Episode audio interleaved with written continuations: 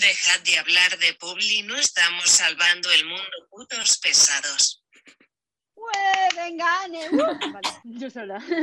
Bienvenidos y bienvenidas a Prohibido hablar de Publi. Hoy venimos preparadas para dejaros sin aliento. La razón, nuestra siguiente invitada. Y es que Anne es poesía, es feminismo, es una mujerona de los pies a la cabeza y muchísimas cosas más. Así que lo mejor que podemos hacer es conocerla. Anne Santiago. Encantadas. Igualmente. Ay, gracias María. Eh, pues nada, yo soy Anne, eh, vivo en Ámsterdam, está todo el puto día lloviendo, pero estoy muy contenta de estar aquí. Trabajo en Wyden Kenny desde hace un par de años y soy copy aquí, también estoy muy contenta. Y además de eso escribo poesía, he publicado un par de libros que podéis comprar por Amazon o en la librería de vuestra ciudad. La promo. Pueblo, que es mejor, sí, sí, sí, la promoción. Eh, si buscáis mi nombre en internet eh, os saldrán. Y no sé, ahora he empezado a hacer uñas también. Es un poco en plan... Tenemos una categoría al final del podcast llamada promoción. Ahí si quieres te puedes vender a ti todo lo que quieras y bueno, a quien quieras. Fenomenal. Pues ya está, no tengo nada más que contar. Creo que soy buena gente, es lo único que añadiría, lo intento. y bueno, ya recuerdo que a partir de ahora nada de hablar de Publi o, nos pagas la cerveza. A ver si me acuerdo. y bueno, tú misma has dicho que eres una poeta de los pies a la cabeza y bueno, mientras, o sea, tú lo petaste en la adolescencia y mientras eh, todos estábamos en la edad del pavo leyendo La Bravo, tú escribías poesía. Eh, ¿Cómo viviste esta etapa de éxito? Pues la verdad es que ahora miro atrás y me da la sensación de que fue como si tuviese, o sea, es como si fuese otra vida, porque no me di cuenta, o sea, yo realmente empecé a escribir de muy pequeña, pero porque siempre he sido una intensa y realmente pues me ayudaba mucho a, pues a canalizar mis emociones y eso, pero yo qué sé, que nunca, o sea, es lo de publicar un libro es algo que yo creo que todas las, personas a las que les gusta escribir, lo, pues como que lo deseas y dices, jolín, ojalá algún día, pero no, no piensas que te vaya a pasar. Entonces, nada, o sea, pasé de publicar en un blog, que no lo leía ni Peter, a publicar en Instagram y de repente empezó a crecer a crecer, a crecer, a crecer y next thing you know me llegó un mail de Penguin Random House en plan, hola, ¿quieres publicarme un libro? no, no, pero es que además yo no sabía que, no, conocía el sello Penguin Random House, o sea, yo conocía pues Alfaguara y tal, pues tía, los libros que leíamos en el cole, pero yo no sabía que pertenecían al sello más grande. Y yo, ya verás, esto es una editorial indie y cuando entro en la página web y veo todos los sellos que tenían, digo, será verdad. Entonces, claro, o sea, es que tenía es yo... un ruso intentando timarme. Sí, sí, sí, literal. Yo en plan, joder, me van a hacer pagar por los libros a mí. y no, no, o sea, bueno, es que fue una experiencia increíble. Y, mm, ¿Y esto con qué edad te pasó concretamente? Pues tendría 20, 21 años o algo así. O sea, es que era muy, muy joven, que lo sigo siendo. Ahora ya he pasado, los 25 y me siento un poco anciana ya, en plan, siento que eh, los Por favor, siguen. Que no, que no, que no, que, sois vosotros sois súper pequeñitas. ¿De qué año sois? Es que ves, no sé ni de, ni de qué año es Andrea, que no, no nos conocemos. Eh, yo es que, bueno, siempre al final es como una de mis torturas mi edad, pero soy del 98. O sea, mi tortura es al revés. Dios, qué pequeña eres, qué asco. Ya, sí, todo 98. Ya, pero que eso está muy bien. Mira, yo soy del 94 y en el trabajo muchas veces dicen, hacen bromas en plan, o sea, que no va malas, ¿eh? Pero hacen bromas en plan, ay, Anne, ¿tú sabes de esto? ¿Existía cuando habías nacido? Ay, es que es muy pequeña. Digo, y a ti te persigue la muerte, ¿sabes? O sea, tenemos que empezar a hacer chistes sobre lo viejos que son los demás, no los jóvenes que somos nosotras. Y verás cómo se callan rapidito. Sí, sí no sé, bueno. Yo tengo la buena suerte de que mm, tengo casi 30 y de que hasta ahora no, no los he aparentado, pero igual la vida te mete una hostia y te deja en silla de ruedas, entonces no voy a decir nada. no los. Bueno, no pasa nada.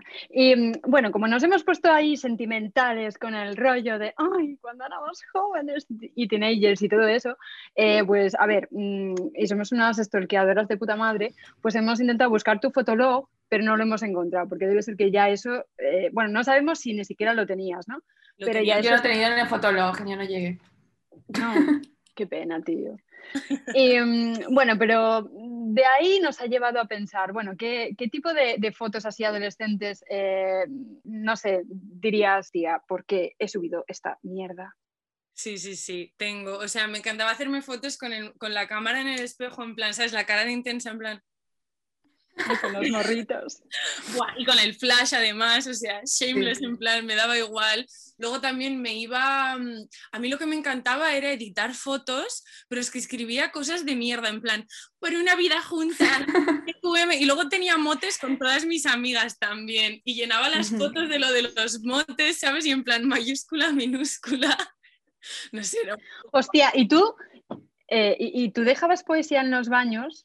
En plan. Pues no, tía, eso, vandálicos, no. Eso creo que no lo he hecho nunca. Joder. Pero un poco, no sé, estando borracha en una discoteca o algo. En plan, igual, poeta, no... eso sí, pero no me acuerdo. Pero ahora lo has dicho digo, mm, eso puede ser. Yo tengo el recuerdo de escribir una vez algo en una puerta de un baño de típica discoteca light de 16 años con un rímel, pero no, a saber qué escribí. O sea, igual me declaré al amor de mi vida y no. Joder. pues yo la verdad es que ah, una vez intenté en plan rajar en un árbol con una llave las iniciales de, de un tío con el que estaba. Tampoco duró mucho, menos mal que no pudimos. bueno, ya aquí hablando un poco de cosas retro, eh, ¿eres de las pocas personas que sigue escribiendo a mano o ya te has pasado completamente al teclado? Pues a ver, depende. Uh, hola, me acabo de quitar el pendiente un poco más y me arranco No lo habéis visto, chicos, pero ha decidido salir del plano. Eh, a ver, escribo donde sea realmente. O sea, muchas veces, pues, por ejemplo, eh, es muchísimo más cómodo el ordenador. Eh, porque tienes que repetir cosas y tienes que editar mucho, pero ahora lo que estoy haciendo es intento coger la libreta porque así no estoy mirando a la pantalla todo el rato, es que si no me quedo ciega, o sea, estoy delante del ordenador ocho horas como mínimo. Entonces, bueno, pues ¿Y cómo describirías tu, o sea, tu caligrafía es buena, es mala? ¿Deberías de haber no, médico? No, médico seguro que no. Eh, no, buena, está bien, no sé, a mí me gusta, no me quejo. Bueno, yo creo que para poder mm, validar eso, molaría que nos pasases una foto de ah, escribiendo algo a mano o si quieres ahora mismo escribir algo y ponerlo en tu cámara y aunque, aunque esto sea un podcast, tenemos un maravilloso Instagram. Mira, mira, es que tengo, tengo aquí una cosa que me regaló una amiga mía, que es un diario para apuntar una cosa buena que te pasa todos los días, o bueno, te pone como una pregunta. No lo escribo casi nunca, pero sí que lo he escrito alguna vez, entonces aquí hay caligrafía. Mira, eh, es aquí. Bueno, Está bien. Cita con el ginecólogo, muy bien. ¿Qué puedes O sea, acabas de enseñarnos tu diario. ¿vale? con mi ginecólogo. No, no, no. Eh, pues sí, os he enseñado un poco el diario, porque esto es lo más parecido a un diario que tengo. Mm, vale. Pues luego, por ejemplo, te hemos, te hemos escuchado eh, decir que, mm, que tú, bueno, que estás hasta el culo de escuchar que mm, para... Ahí te pones agresiva y te has cagado, ¿eh? no, que, mm, que, tu fuente de inspiración es el amor, que al final, tío, estás hasta el culo de los poetas estos que van de... Mm, para poder escribir poesía necesito tener el corazón roto, que tú dices, mira, yo hago lo que me sale del coño. Entonces, ya que, eh, bueno, es que esto fue de una entrevista que hiciste con tu amiga uh Visual, entonces, nos ha gustado lo explícita que eres a veces y queríamos preguntarte, eh, entonces, eh, ya que mm, si esa parte de tu cuerpo hablara, ¿qué nos diría ahora mismo? ¿Qué nos contaría? Te iba a preguntar con mi coño. Pues mi coño, a ver, de todo esto, eh, mi coño diría que tendría que haber tenido unos estándares muchísimo más altos con las personas con las que se relacionó en muchos momentos de mi vida. Y yo creo que esto sería que habría consenso con los coños de muchísimas mujeres a mi alrededor. Sí. Em, ¿Qué más? Pues sí, también eso, que, que, que, que está harto de, de oír tonterías de señoros para intentar meterse Mm, yo creo que eso todos los pues coños. Sí, es que al final me da, bueno, yo qué sé, tío, me da, me da un poco de pereza. Mi coño está hasta el coño de otros coños también, porque los únicos coños que vemos están en las pelis porno y esos coños no se parecen a los nuestros y Ya. luego tú estás acomplejada por si a alguien no le parece bien tu coño y al final Es que tener hasta complejo de coño. o sea, pero no sé si fue Leticia Sabater que se hizo una cirugía para arreglarse la piel de dentro del coño o algo así. Digo, Eso es un problema, o sea, hay muchísima gente que se opera de coño por complejo, eh, pero un montón, más de la que creemos. Y es como, es muy joder. fuerte. O sea, que cada uno haga lo que necesite para estar tranquilo y feliz. ¿eh? Yo no juzgo claro. eso. Lo que, lo que me parece. Pero el problema es de dónde viene. Exacto, o sea, que tengas ¿eh? que tener complejo de coño, pero si es que, a ver, hace lo que tiene. Mira, esto me lo dijo mi psicóloga a mí, porque yo tuve muchas movidas con mi cuerpo y tal, y complejos de autoimagen y tal. Eh, y me dijo ella, dice, mira, tu cuerpo es perfecto, ¿y ¿sabes por qué es perfecto? Porque hace lo que tiene que hacer por ti. Tú, ¿verdad que puedes salir a andar? Puedes ir a comprar el pan, puedes hacer todas estas cosas. Funciona, pues es perfecto, y ya está. Digo, tío, pues a veces hay que ser un poco más utilitario en la vida. y mi Exacto, coño mi es coño es perfecto y maravilloso, funciona de maravilla. Un día. Sí. si vuestro coño hablase, o sea, partiendo de donde venimos de la pregunta, ¿cómo creéis que sería la voz de vuestro coño? O sea, ¿qué, qué voz tendría vuestro coño? El mío hablaría, yo creo que como bajito. Como discreto, ¿sabes? El mío haría muchísimo ruido. El mío sería, ¿sabes los chihuahuas estos que parecen pequeños y luego se ponen a chillar y hacen más ruido? Sí, yo tengo uno. como yo, que yo no soy tamaño chihuahua, pero hago el mismo ruido cuando quiero. Joder, pues yo, eh, mi vida está patrocinada por Ralph, entonces no sé si mi coño estaría igual, no sé, en plan... ¡Mi gato se llama Guantes! No sé, no me lo imagino diciéndolo así, no sé. Ojalá tu coño hablase así, o sea. ¡Qué maravilla! Ah, Bueno, va, cambiando de tema, porque si no vamos a pasarnos mucho rato hablando de coños. Hemos visto que colaboras con una ONG y concretamente con niñas skaters y nos ha parecido como algo súper interesante y súper guay. Y bueno, ¿qué has aprendido de, de estas niñas? O sea, que podrías contarnos de la Pues experiencia. la verdad es que fue muy guay, o sea, esto es, mi amiga Mérida tiene una ONG, bueno, la conocí a raíz del proyecto este que se llama Project Fearless y organiza actividades extraescolares para niñas, pero no solamente, o sea, por ejemplo, hacen boxeo, yoga, em, clases en plan de, pues como de, de plástica, de arte y tal, pero no solamente hacen las clases, también tienen como pues como una, una especie de programa en el que tratan disti- distintos temas que tienen que ver con ser una mujer y crecer pues, en un mundo en el que el patriarcado lo domina todo. Em, entonces quisimos hacer una peli, bueno, es como un mini documental eh, para crear más referentes femeninos y sobre todo de niñas en el mundo del skate porque no había. Y pues nada, rodamos eso y además yo tuve la suerte de ir a darles un taller de escritura una vez, que bueno, fue una cosa muy sencilla, pero yo básicamente quería decirles que su historia importaba y que podían utilizar las historias, que se, tanto las que se contaban a ellas como las que contaban a los demás, para cambiar la percepción sobre las cosas. Y una, bueno, una de las cosas que más me, me tocaron y me parecieron más bestias fue que yo fui allí y yo hablé de mis trastornos de conducta alimentaria y de cómo escribir me ayudó a cambiar la percepción sobre mi propio cuerpo. Y después eh, Mérida, mi amiga, me pasó una foto y me dijo, eh, me pidió esta niña, que no voy a decir su nombre por privacidad, pero me pidió esta niña que leyese lo que escribió en la libreta y lo que me mandó básicamente era en plan, pues bueno, una niña, tío, que tendría 9, 10 años, que pues había pasado por, por, un proceso parecido y que tenía mucho complejo sobre su cuerpo. Y fue muy heavy porque veía mis palabras en las suyas cuando hablaba de cómo se estaba tratando a sí misma y cómo estaba intentando aceptarse y crear una relación mejor. Y ese fue uno de los momentos, es que se me pone la piel de gallina acordándome, tío. O sea, uno de los momentos Ya, que dije, ya. tenemos que juntarnos más con personas de distintas edades, igual cuando hablas con tu abuela a veces te, te suelta esas perras de sabiduría que dices, es que, ¿cómo? Pues yo creo que tenemos también mucha capacidad de, de, generar impacto positivo con, con, niñas y para mí ese fue el mayor aprendizaje, o sea, fue la hostia. Y también el poco miedo que tienen. O sea, tú las ves andando por el skate park, madre mía, o sea, entro yo con más miedo a mi oficina y llevo dos años trabajando, a ver, no entro con miedo, pero para que me entiendas que la manera en la que, ¿sabes?, ocupan los espacios en los que se suponen que las mujeres no tienen que estar y todas esas cosas. y unas al final yo creo que no eres consciente del patriarcado hasta que eres bastante mayor si nadie te habla de ello.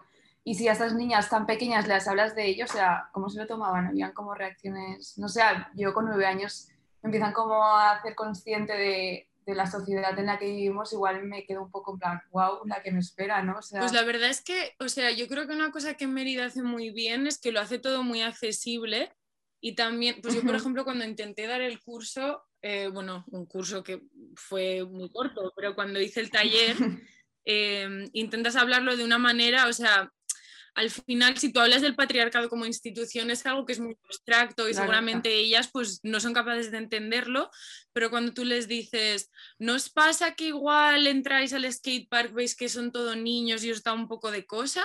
Pues eso, eso se llama tal. Eh, ¿No os pasa que tal y que cual? Y entonces es un poco más se enfoca más a gestionar emociones concretas que tienen que ver con cómo nos hemos socializado, eh, pero lo hacen súper accesible. Entonces las niñas lo entienden enseguida. No, pues yo creo que es súper guay que ya desde pequeñas te hagan ser conscientes un poco de, todo esto. Y bueno, nos estás demostrando que eres una mujer inspiradora y así lo has hecho con niñas. Y si tuvieses que lanzar un mensaje a todas las mujeres del mundo, esto es una gran pregunta, ¿eh? es súper complicada, pero ¿qué mensaje lanzarías? A ver, primero que no hagan mucho caso de lo que voy a decir, porque yo me intento aplicar el cuento mío todos los días, pero yo creo que mi mensaje sería que, que bueno, primero, ser compasivas con nosotras mismas, pues el mensaje me lo mando a mí también porque me lo tengo que aplicar, porque la compasión es más importante casi que el amor, o es lo mismo pero es el amor bien utilizado, porque al final es aceptarte, entenderte y saber estar donde estás y cuidarte y después también poder darle eso a los demás. Y lo segundo, honestidad, porque me da la sensación de que a nosotros nos han socializado em, para estar calladitas y no sé qué y no ocupar demasiado espacio y si ocupas mucho, si no ocupas tanto, si no sé qué ser sinceras y ya está en plan, volver a conectar con nuestro cuerpo y nuestro instinto y poder comunicarnos y si alguien dice algo que nos molesta, decirle cállate puto machista, cállate puto racista, me tienes hasta el coño y mi coño no puede hablar así que te lo cuento yo. Porque si no hablas... hace poco sacado eh, Rigoberta, eh, ¿sabéis quién es? Que ha sacado una canción que se llama Perra. ¿Quién es? Pues es justo, o sea, es una cantante y ha sacado hace poco una canción que describe un poco tu mm. mensaje.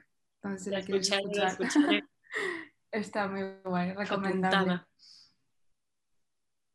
Vale.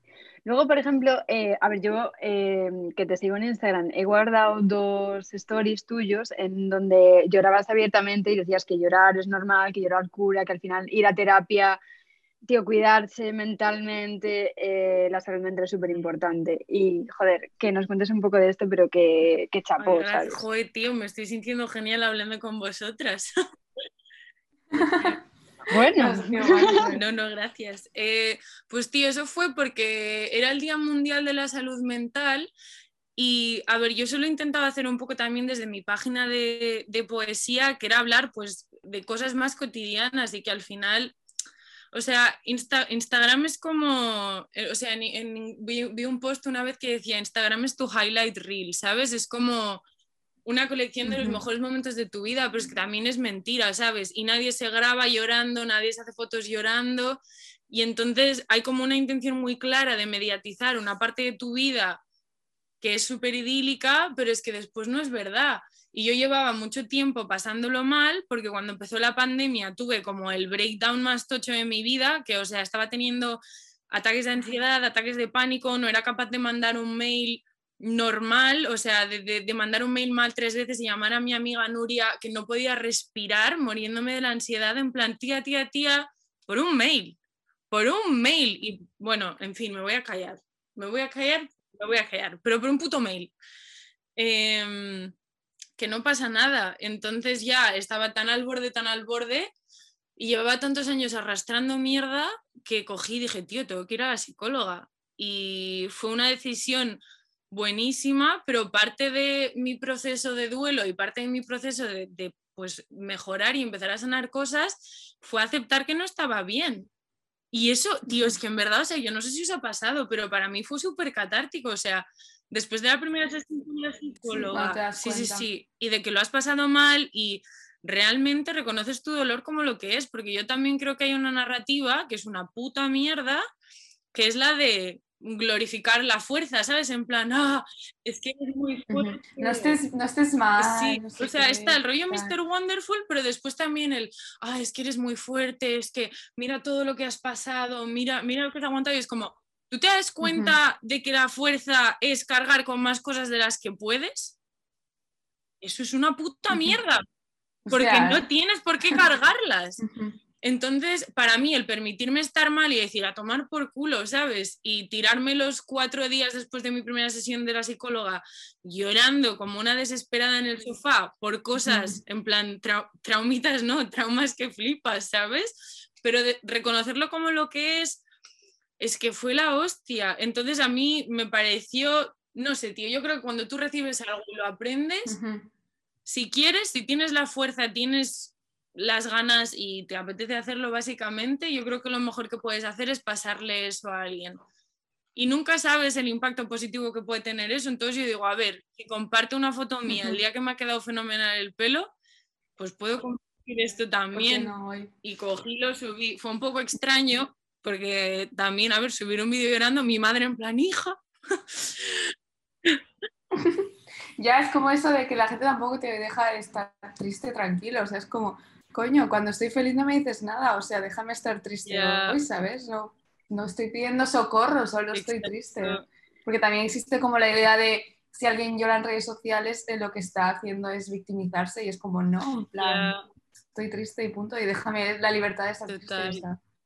No sé, pero yo, yo, por ejemplo, estoy súper de acuerdo contigo que a mí me pasó que, a ver, yo desde los 18 años he estado fuera, entonces de repente volver a casa de mis padres por la pandemia, no hay trabajo, lo que sea, o sea, yo decía, joder, eh, vale, yo no estoy tan, tan mal, vale, pero tengo ansiedad, entonces tengo una soga en el cuello, vale, necesito gestionarlo, necesito, y entonces me anda, eh, con la psicóloga era como, vale, pues me proporciona herramientas para que yo no llegue a ese punto. Y el primer paso es lo que dices tú, en plan, es que a mí me decía, es que mm, no te dejas sentir. Y yo, pues chorro, que soy aquí Hulk, ¿qué es esto, sabes? O sea, me quedaba súper rayada y era como, tío, es verdad, es que, a ver, eh, estás mal, vale, estate mal, pásalo y ya una vez, joder, como que mm. vas mejorando, ¿sabes? Y, y te, te, cambia totalmente la perspectiva, es, es, es increíble. Y, y, luego piensas, ay, pero yo me conozco, pues yendo a la psicóloga vas a ah, flipar lo que puedes. Total, increíble. O sea, y una de las cosas yo pensaba, yo, o sea, yo pensaba que yo no era controladora. Porque, bueno, a ver, lo voy a razonar. Yo era, que tampoco es que sea una loca controladora, pero un poco sí. Eh, y no pasa nada. Eh, pero yo pensaba, no, no, no, no soy controladora. Yo toda mi vida había sentido como que muchas cosas se escapaban de mi control y después me di cuenta de que estaba intentando controlarlo todo. Y a ver, o sea, hay cierto límite, ¿no? Entonces ahora me estoy dando cuenta de que, por ejemplo, soy mucho más perfeccionista de lo que pensaba y no estoy tan descontrolada porque sé las cosas que puedo controlar y sé las cosas en las que puedo poner más energía, ¿sabes? Pero son pequeñas cosas de cuando te das cuenta dices, anda, fíjate, engañada 25 años. Cuando das cuenta que tienes taritas raras que dices, hostia, pues no me había dado cuenta y llevo haciéndolo toda más la vida. issues que, que bogue. Sí. sí, sí, sí, pero bueno yo tengo, eh, esta, o sea, últimamente consciente de una manía que tengo muy grande, que también podría ser control, de, bueno, jodo bastante a la gente de si yo me siento en una mesa, en una terraza, de repente veo una mesa que me gusta más y quiero sentarme en esa mesa y si no me siento en esa mesa, empiezo a joder a la gente de mi alrededor, rollo, ay, hace aquí corre mucho viento, ¿no? Tal, no sé qué, y, y tengo una obsesión con eso de como controlar de quiero sentarme en esa mesa, me voy a sentar en esa mesa. Y taritas que te das cuenta cuando empiezas a reflexionar sobre ti mismo y dices igual. Ya, mira, yo creo que pues, es muchísimo más esfuerzo, muchísimo más energía intentar esconderlas. O sea, yo durante muchísimo tiempo esa presión de intentar ser perfecta y ahora estoy en plan, mira, lo siento mucho, pero mis pedos también huelen mal. Eh, sigamos. Y te los tragas. Bueno, vamos a cambiar un poco de tema, porque en verdad, o sea, aquí parecemos que improvisamos un montón, pero tenemos una maravillosa. No, no, pero si es que son preguntazas. y bueno, eh, hemos visto que bailas muy bien. Y bueno, y que eres profe Bueno, de era, twerking. era, ya no. Y, y bueno, eras. Y entonces cuando bailas tienes algún tipo de alter ego, o sea, Uy, ¿quién tía. crees? Una perra de fuego. Es que no hay, otra manera, no hay otra manera de explicarlo. O sea, te lo juro. Y yo creo que además ahora con la pandemia todavía más, porque me da la sensación de que antes pues lo podía canalizar un poco en plan, pues con la ropa o algo así. O sea, a ver, ahora no me veis, pero voy en plan, pues como en chándal, pero mona, ¿sabes? Eh, entonces, En chándal, pero mona. En plan que podría ir al supermercado. Eh, bueno, que bueno, eso es otra conversación, cómo vamos al supermercado. Eh, pero cuando estoy bailando, tío, o sea, de verdad, es que me sale la diva que llevo dentro, me siento Beyoncé, o sea, y, pero es que además, sin vergüenza total, ¿eh? es que me lo paso bomba y me encanta el teatrillo, además de, mm, ¿sabes? A ver, yo creo que yo no sé bailar, o sea, bailo como el culo, pero me encanta imaginarme a mí bailando bien y siendo una perra, en plan, si bailase bien, sería... Tía, no, perra de fuego una somos todas, solo tienes que dejarla salir. O sea, cuando dejas de pensar que no sabes bailar, sale la perra. Muy bien. Bueno, siendo un poco con el tema, no perra, pero sí con... Bueno, sí, sí, perra. pero perra, mona. perras. Sí, sí. Eh, las uñas son poderío y tú eh, te diseñas las tuyas. Eh, ¿Para cuándo tu propio salón de uñas? Pues tía, a ver, el salón de uñas no, o sea, me he planteado sacarme en plan el, el- el, pues el certificado de nail technician, porque de verdad que me gusta muchísimo hacer uñas, o sea, es un vicio. Y además ahora, es que esto es muy gracioso, porque le hice las uñas a una amiga mía, a mi amiga Lisa, y entonces se las vieron sus amigas y ahora me, me escribió el otro día una chica en Instagram en plan, hola, ¿cuándo podría hacer un appointment? Y yo, ¿perdón? Un appointment, no, no, me he hecho una cuenta de Instagram ahora, eh, pero es para colgar en plan la- los diseños que hago. La próxima... ¿sabes? O sea, es como más para mí, para mis amigos, para ver pues las cosas que me hago porque me lo, me lo voy cambiando cada semana o cada dos semanas, o si le hago las uñas a alguien, eh, pero en tía, unos si meses, la- 10.000 seguidores en la cuenta, te dejas... Iba a decir una palabra No, prohibida, no, pero... Es que además copio diseños de otras personas, esto no es original todavía. Eh, Bueno, ¿y qué, es lo más, ¿y qué es lo más complicado que has hecho por no estropearte unas uñas recién hechas? O algo que hayas dicho, joder, si no tuviese las uñas hechas podría hacerlo sin problema. Em, creo que soy capaz de funcionar bastante bien con las uñas, pero petarte granitos en la cara es súper difícil. Eh, ¿Y ponerte las lentillas? No, no, ¿Te llevas no, las lentillas es muy fácil, ¿eh? Te las pones así en el medio del dedo, haces así y la... Y la no, no, no, de verdad, no, no, no, las lentillas es muy fácil. Me las, las llevo puestas ahora y me las pongo cada mañana. A ver si Bad Gyal puede liarse Vamos. porros con las uñas que lleva y que hizo un maravilloso tutorial de eso, pues yo creo que se puede hacer cualquier cosa en el mundo con... Estas, estas no son tan largas. No, bueno, no son del No, no. tamaño de Gyal, pero... Sí, Son sí, no, considerables, Bueno, que, que si la perra de fuego vamos, araña, cuidadito. ¿sabes? entero, o sea, es versátil. y bueno, se ha notado un poquito que nos gusta decir tacos, que estamos muy sueltas. Y tú, como estás todo el día hablando en inglés, que, sí, que, que no sé, si te quieres soltar, soltar ya algunos.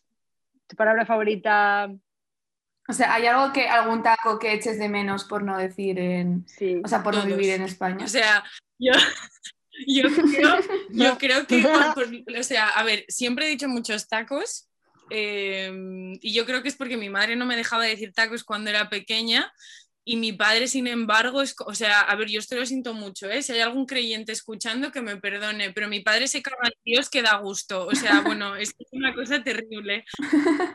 Entonces, ahora como hablo en inglés, o sea, a ver, que puedes decir palabrotas, pero no es tan accesible como en castellano y luego también pues hay matices, ¿sabes? Entonces, antes de decir alguna tontería, pues no lo digo, por si acaso. Em, pero me encanta el insulto en inglés que lo vi, eh, que Chrissy eh, Teigen, la mujer de John Legend, le llamó a Donald Trump, que le llamó Pussy Ass Bitch, y digo, Es que se te llena la boca. También, o sea, insultar es una Total. creatividad, o sea, es, es, es un ejercicio súper creativo. Total. ¿Cuál es vuestro, vuestro taco preferido? Brutal. Yo estaba pensándolo y a mí me encanta como suena la palabra capullo o capulla. Es como, no sé, me gusta. Y además es un insulto que no se usa, no se usa mucho. Entonces cuando escucho un capullo es, Es como... verdad. mm, me gusta. No sé, yo soy muy simple. Joder, joder, joder, joder, joder, joder, joder. Hostia puta. Ujú. Yo es que lo digo todo, o sea, pero es que yo pienso, voy a dejar de decir tacos, joder, mierda. ¡Ay! ¡Ah! No puedo, tío, no puedo. Y luego, eh, además de eso, estando conmigo, me he dado cuenta de que el humor negro se pega. Y eso es muy peligroso. Somos mujeres. O sea, yo, no yo sé. siempre digo, el humor tiene que ir de abajo arriba. Mientras te rías de alguien que tiene más privilegios que tú, fenomenal. Entonces, vamos, yo Sí, me sí. cago en muchísima gente y el humor es buenísimo. Mientras, mientras no sean personas que tienen menos privilegio que yo, que entonces es crueldad, vamos, que les den por culo a los señores. Total. Más chistes vamos a hacer. Toda la historia riéndose de nosotras, no vamos a hacer los chistes sobre Claro, ellos. ahora. Vamos. Y bueno, vamos a pasar a la siguiente categoría, porque yo creo que está siendo, o sea, posiblemente de las entrevistas más divertidas, pero también de las más largas. Y bueno, el- tenemos una categoría que es de preguntas random. Y bueno, si nos dices un número del 1 al 43, al 43 El 9, que es mi preferido.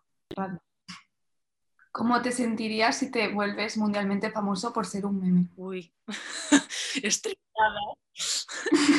No sé. Eh, imagínate, meme de caída, ¿vale? De esto de... Y todo el mundo empieza a hacer edits cutres con tu caída, rollo, todo el mundo, todo el mundo. Uf, Yo no sé. cuando...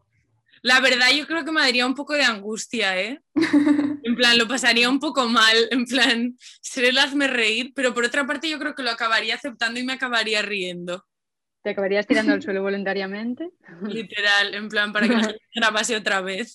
Tendría Hola. También yo- te puede joder la vida porque es que hay memes que pasan los años, los años, los años y, y esa persona sigue estando en el imaginario colectivo de todo el mundo y es como, joder, voy a ser toda mi Total. vida un meme.